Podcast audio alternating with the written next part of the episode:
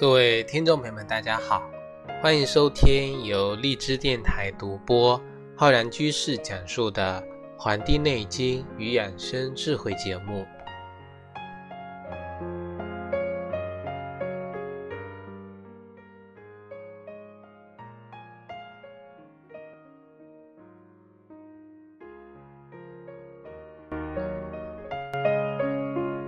平时呢，会收到各位听众朋友的来信，会说到自己啊有这种上热下寒的情况。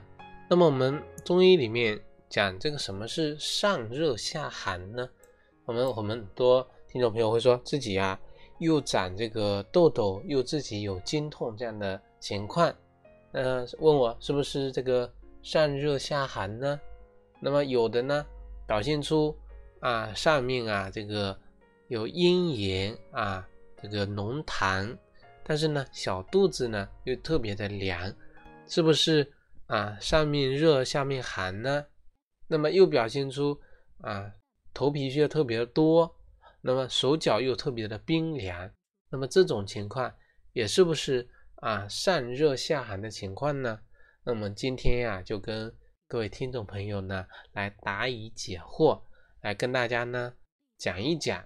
这个我们中医所说的什么是这个上热下寒的情况，以及啊上热下寒情况形成的原因和调理的方法。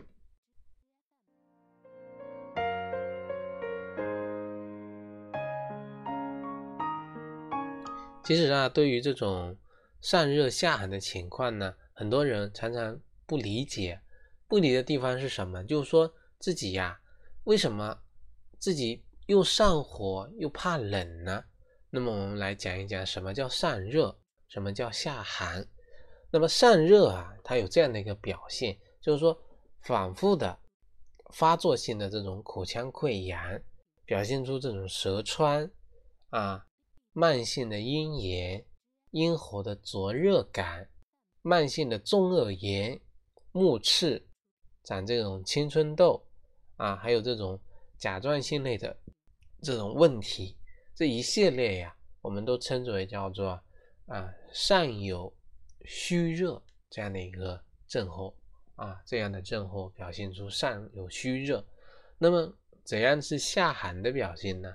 下寒就是说啊小肚子凉，小肚子大啊经痛，手脚四肢冰凉，可能呢还会比这个平常人怕冷，饮食呢。喜欢吃热的，吃温的啊，耐温不耐凉。吃温的东西呢，就特别舒服；吃冷的东西呢，就非常难受。这样的表现啊，相信很多听众朋友呢都有这样的疑问：到底什么是上热下寒？为什么身体会又热又寒呢？这样的一个情况，那么我们就来讲一讲这样的形成的一个原因。我们传统中医认为啊，人的整个身体呀，周遭的运行应该是一个叫交融在一起的一个状态啊，就像我们这个啊八卦一样啊，你中有我，我中有你，交融在一起。尤其是这种在中焦啊中轴，我们讲的中焦中轴，通常指的是我们的脾胃，就是说中轴运作在一起，那么。寒热呢，它就交融在一起了啊，因为我们脾胃功能啊逐渐的这种下降，那么就容易导致一个现象叫阴阳隔绝啊，热呢往上走，寒呢往下走，哎，热往上走，寒往下走，这不就是我们平时这种啊常识吗？就像我们冬天啊开这个冷啊暖气一样。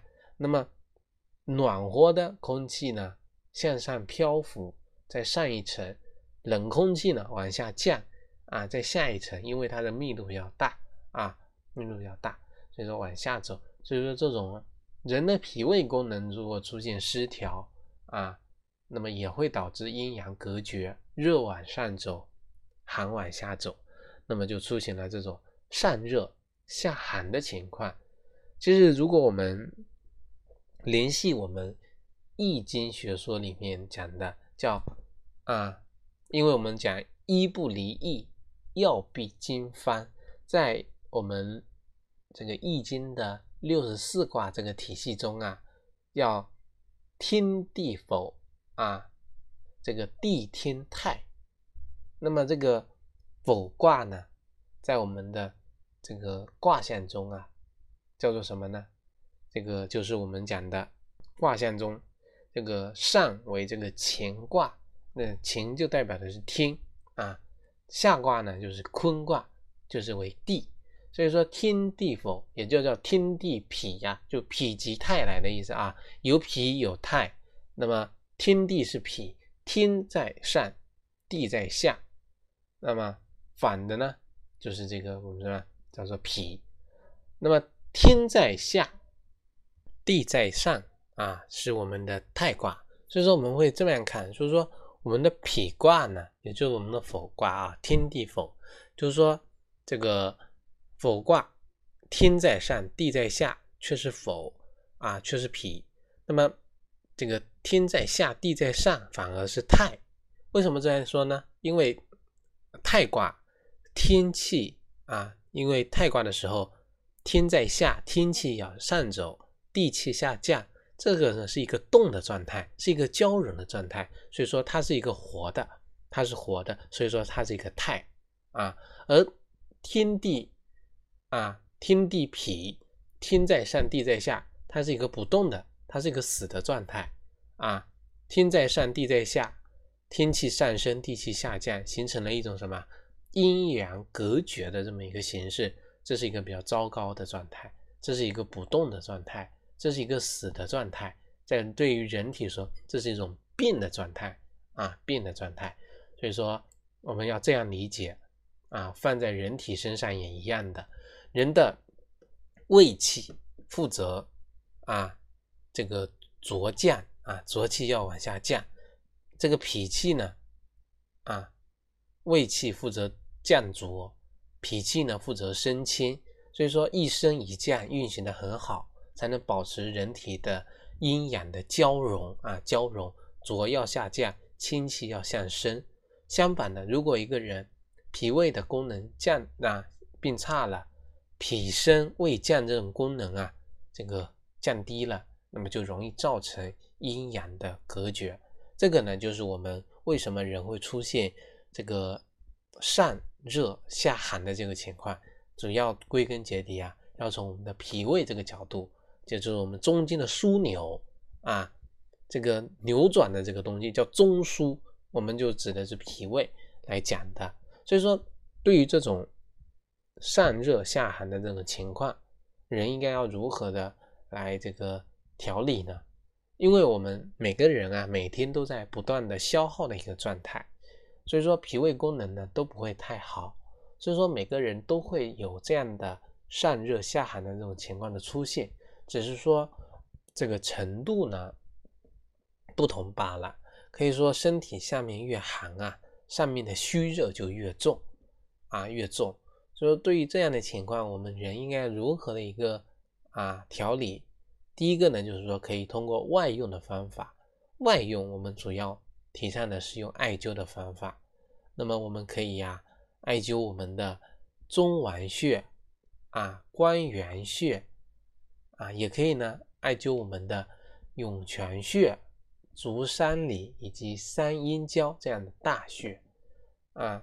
另外呢，我们外用的方法除了艾灸啊，呃，我们灸我们的这个中脘穴，中脘穴在我们的这个肋骨啊，这个分叉点和肚脐的中间啊，中间。那么这个穴位啊，有治疗我们这种恶心。啊，呕吐、胃痛、胃胀这样的一个作用啊，中脘穴。那么关元穴呢？啊，我们之前也介绍过，在我们的肚脐下面的四个横指的位置啊，肚子下面，把手掌伸出来，四个横指指下来这个位置，这个位置呢，能够治疗一些腹痛啊、腹胀啊、腹泻以及女性的宫寒这样的问题。所以说，对于这个妇科的疾病、小病的不利，这样呢有很好的一个调理的作用。这个是艾灸。那么除了艾灸啊，我们可以用艾草来煮水泡脚。这个呢，用热水泡脚，用艾草泡脚啊，有一个叫做什么作用呢？叫做引火归元，把这个虚火呢，从上引的地方呢，回归下来，归为我们的这个肾火当当中去。所以说，用艾水呀、艾草的这个煮水来泡脚呢，有个非常好的作用。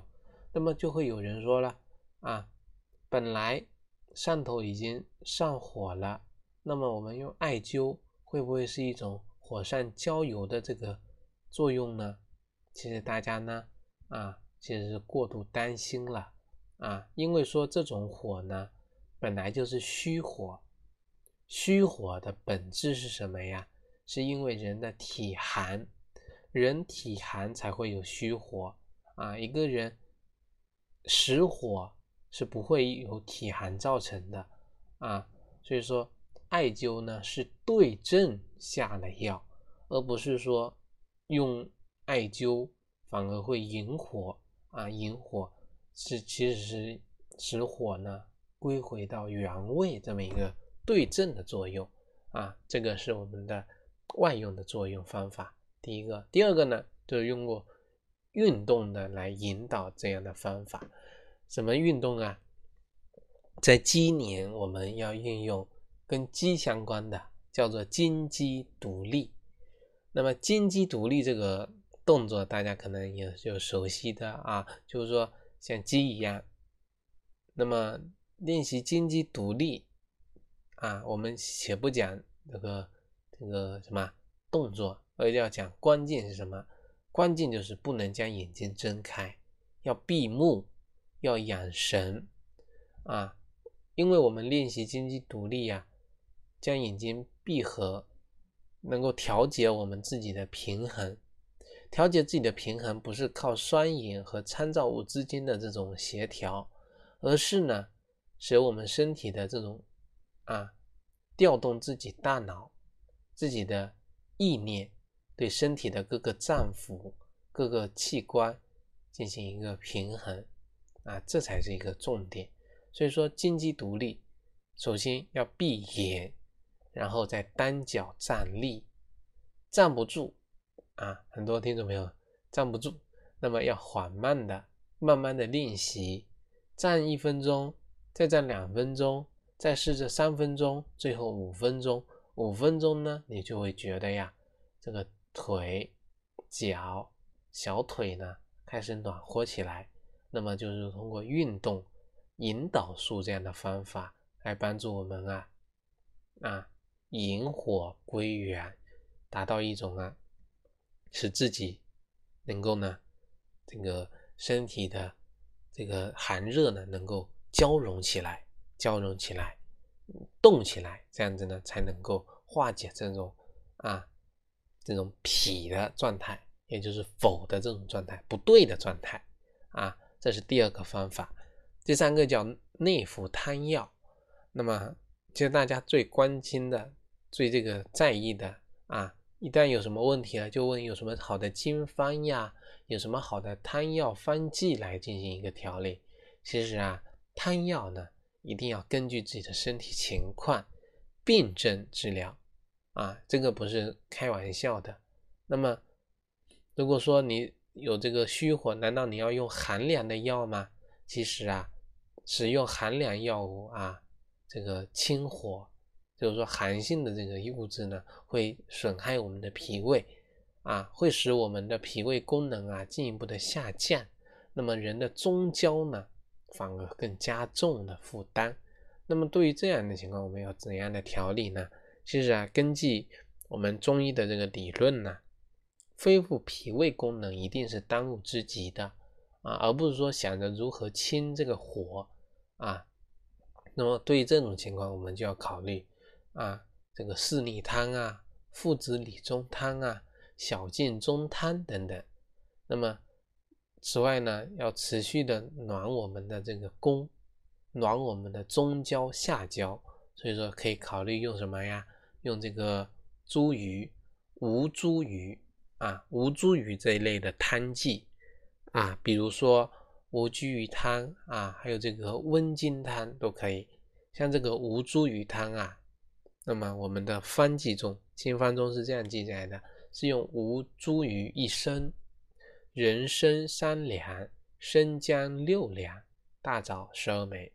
那么我们现在呀，考虑到这个状态呢，我们可以考虑的剂量是吴茱萸三十克，红参十五克啊，是用红参。